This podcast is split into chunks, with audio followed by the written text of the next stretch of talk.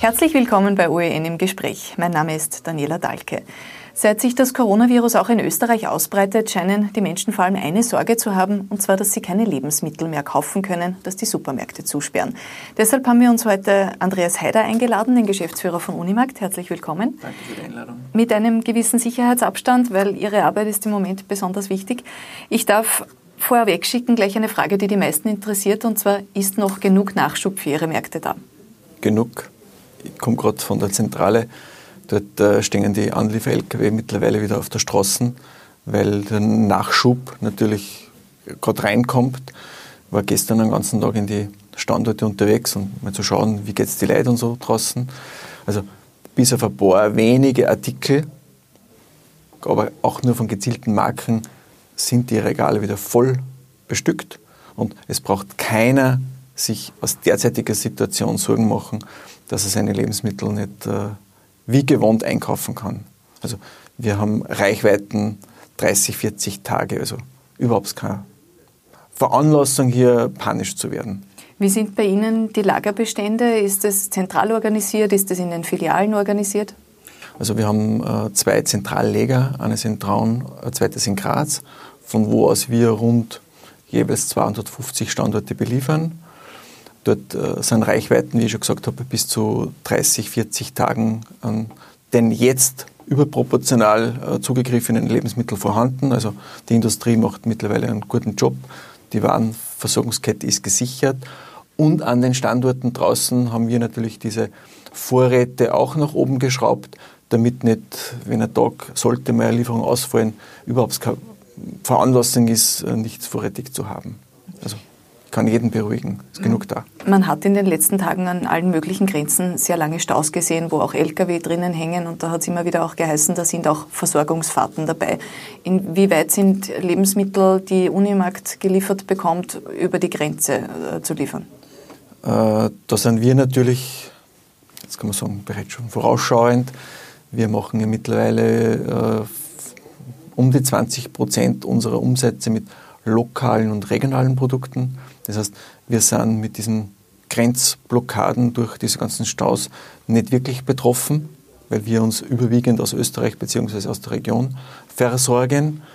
Das Einzige, wo es dort und da ein bisschen länger dauert, sind jetzt aus Italien rauf äh, Tomaten, Tomatenprodukte, aber alles andere in unserem Sortiment kann man sagen, haben wir kein Problem mit den ganzen Grenzblockaden oder Staus. Wie viel Prozent Ihres Sortiments sind noch tatsächlich Waren von, von, von außerhalb, aus dem Ausland? Ich weiß jetzt nicht genau, aber um die 10 Prozent. Also verschwindend. Wie hat sich denn die Woche das Kaufverhalten entwickelt? Seit Montag greifen die Maßnahmen, die die Bundesregierung gesetzt hat. Man sieht, die Leute gehen weniger raus, es ist weniger los auf den Straßen. Hat sich das auch aufs Kaufverhalten ausgewirkt, dass weniger eingekauft wurde? Ähm, letzte Woche hat man genau gemerkt, mit jedem Tag hin zum Wochenende ist die Kurven nach oben gegangen. Also, das hat es genau beobachten können. Montag war noch überproportional, Dienstag ist abgeschwächt, gestern war ein normaler Umsatztag. Also trotzdem ein normaler Umsatztag, obwohl weniger los ist draußen, weil man könnte ja meinen, dass vielleicht generell auch unterdurchschnittlich viele Leute einkaufen gehen. Nein, es ist ein normaler Umsatztag. Ich war gestern selbst den ganzen Tag unterwegs in die Märkte. Für mich auch äh, erstaunlich, wer geht einkaufen? Und es ist so wie auch aus den Medien äh, vielfach äh, zitiert, es sind die älteren Leute, die halt ihr gewohntes Einkaufsverhalten haben und glauben auch, das nicht ändern zu müssen. Also überwiegend ältere Leute, die sich halt äh, versorgen. Man merkt, bis Mittag ist die Frequenz gut, am Nachmittag lässt sie nach und gegen Abend hin ist ausgestorben. Was wird denn gekauft? Fällt etwas auf, Lebensmittel, die besonders viel eingekauft werden? Ähm, so wie, wie letzte Woche das Thema natürlich äh, Grundnahrungsmittel, Reis, Teigwaren, Toilettpapier, Dosenkonserven. Äh, dort gibt es vereinzelt Nachkäufe bei Kunden, die wahrscheinlich letzte Woche das gewünschte Produkt nicht mehr bekommen haben. Die kaufen das jetzt noch nach. Aber ansonsten ist spürbar, es geht wieder in einen ganz normalen Warenkorb. Also aus meiner Sicht wird das Thema jetzt der frische Bereich wird gefragt werden. Weil die Menschen jetzt einfach mehr zu Hause kochen, zu Hause mehr verzehren. Diese Grundversorgungsprodukte sind zu Hause, aber gerade die frischen Lebensmittel, die jetzt dann wichtig sind, auch Vitamine und so, das wird aus meiner Sicht jetzt verstärkt nachgefragt werden. Wenn ein Regal jetzt leer wird, stocken Sie das dann am selben Tag noch auf oder füllen Sie dann am nächsten Tag erst wieder auf? Äh, je nachdem, wenn der Nachschub aus diesen Zentrallegern kommt, aber definitiv nächsten Tag in der Früh sind die Regale wieder bestückt. Wie gehen denn Ihre Mitarbeiter mit dieser Zusatzbelastung um? Äh, sensationell. Ähm, darum war es mir wichtig, äh, dass ich gestern direkt mit den Leuten reden kann. Die letzte Woche war Fluch und Segen. Ähm, äh, Fluch natürlich, die Konsumenten waren ja außer Rand und Band. Äh, da hat es dort und da natürlich auch äh, keine so formale und gute Kommunikation zwischen Kunden und Mitarbeiter gegeben, weil einfach die Kunden untereinander sehr hektisch waren und, und eine Mitarbeiterin hat mir gesagt, die Luft im Laden hat man schneiden können, aber nicht, weil die Mitarbeiter so waren, sondern weil die Kunden so störrisch waren. Äh, aber am Ende des Tages oder mit Beginn dieser Woche haben die Mitarbeiter realisiert, welche tolle Leistung sie da vollbracht haben und äh, wie sie das alle geschafft haben. Und die schweißt da die Mannschaft per se zusammen und es sind alle gut drauf hochmotiviert und wir müssen jetzt eh zusammenhalten und wir schaffen das und ja, hoffentlich geht alles gut um mich. Also die Leute haben Zuversicht und äh, muss man auch fairerweise sagen, das macht auch die, die Regierung sehr, sehr gut. Äh, aus meiner Sicht bekommen die Mitarbeiter im Handel speziell jetzt bei uns im Lebensmitteleinzelhandel, in dieser Phase sehr viel gute Wertschätzung, auch von der Regierung. Und die, die Wertigkeit dieser Position ist wie Balsam auf die Wunden für die Mitarbeiter am POS. Also da vielleicht ein, ein Danke an die Regierung, dass das so in der Öffentlichkeit kommuniziert wird, weil das stärkt einfach die Leute und motiviert es weiter zu tun. Teilweise sind nur die Kunden, höre ich heraus, nicht immer ganz so wertschätzend. Ja, das ist so. Und da muss man auch fairerweise sagen, ähm, die jungen Menschen halten sich sehr gut an, diesen, an diese Richtlinien, was man meistens bei älteren Menschen ähm, nicht so behaupten kann. Andere Lebensmittelketten suchen jetzt schon Mitarbeiter, weil sie sagen, sie brauchen dringend noch welche. Wie schaut es da bei Ihnen aus? In der Phase, in der wir uns jetzt befinden, äh, ist es gut überschaubar. Auch wir äh, sind gewappnet, gerüstet, sind auch in Kontakt mit anderen Unternehmen aus der Nicht-Lebensmittelbranche, um denen dort und da vielleicht auch zu helfen. Äh, das ist gerade in Vorbereitung, aber es ist nicht so, dass wir jetzt dringendst eine große Anzahl an Mitarbeitern brauchen. Aber wir müssen aufgrund unserer Vorsichtsmaßnahmen, wir sind ja in diesem Notfallprogramm ja drinnen, uns rüsten, sollte Bedarf sein, dass wir auf Menschen zugreifen können, die uns dann unterstützen am POS. Haben Sie Ausfälle im Team? Derzeit Gott sei Dank noch nicht. Äh, ich hoffe, wir bringen das genauso über Runden, dass wir mit der bestehenden Mannschaft den Ablauf abwickeln können. Wir haben natürlich dementsprechende Vorsorge- und Vorkehrungsmaßnahmen getroffen. Das heißt, wir haben an alle Standorte mittlerweile die Teams gesplittet. Das heißt, äh, äh, Montag, Dienstag ist eine Mannschaft, die arbeitet, dann Mittwoch, Donnerstag die zweite und am Freitag, Samstag kommt wieder die erste Mannschaft und nächste Woche ist es genau umgekehrt, damit die, die Übergaben und, und die Teams zumindest die Grundversorgung sichern können. Sollten hier wir bei einem Team einen Ausfall haben, dann würden wir äh, die bestehende Mannschaft, also die äh, stabile Mannschaft mit externen Unterstützungskräften auffüllen und somit ist der Betrieb gesichert. Andere Händler beginnen jetzt Plexiglas an den Kassen aufzubauen. Gibt es bei Ihnen dahingehend auch Überlegungen, die Mitarbeiter besser zu schützen? Ich gehe davon aus, dass wir mittlerweile 70, 80 Prozent unserer Standorte bereits mit Plexi ausgerüstet haben. Auch vorher schon oder jetzt erst? Jetzt erst, aber das ist eine Sofortmaßnahme jetzt am Wochenende bereits gewesen. Äh, dort und da mal mit Improvisationen, wo wir so A1 Außenplakat äh, Gläser umfunktioniert haben mit einem Doppelseiten-Klebeband und einfach vor die Kasse geklebt haben. Aber jetzt äh, ist eine Firma beauftragt, äh, der wirklich was, das Professorium abzulösen in einen Bestandteil des Kassentisches.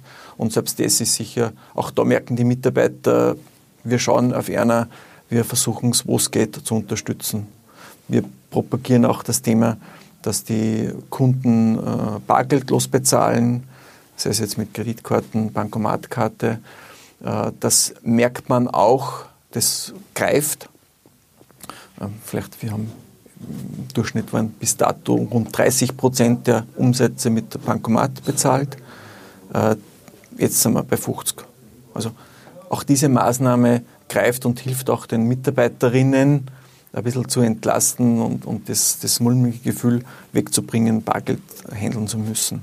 Wäre das eine Aufforderung an die Kunden, eben zum einen bitte bargeldlos bezahlen ja, und zum anderen vielleicht auch Abstand die, halten? Genau, also auch da haben wir äh, ganz bewusst diese Plakate herausgegeben, wo wir die Kunden bereits im Eingangsbereich sensibilisieren, diese ganzen Verhaltensregeln auch bei uns im, im Markt einzuhalten, auch in der Feinkostdecke dementsprechend einen Abstand äh, einzuhalten, beziehungsweise auch dann an der Kasse die Produkte aufs Förderband zu legen, dann mit dem Wagen am Ende des Förderbands zu fahren und dann in Ruhe nach Bezahlung der Bankomat äh, im Terminal die Sachen einzupacken und dann, dann rauszufahren, damit halt auch für die Menschen, die in diesen notwendigen Situationen den Job machen müssen, dementsprechend mit Respekt und mit Achtung behandelt werden. Ja.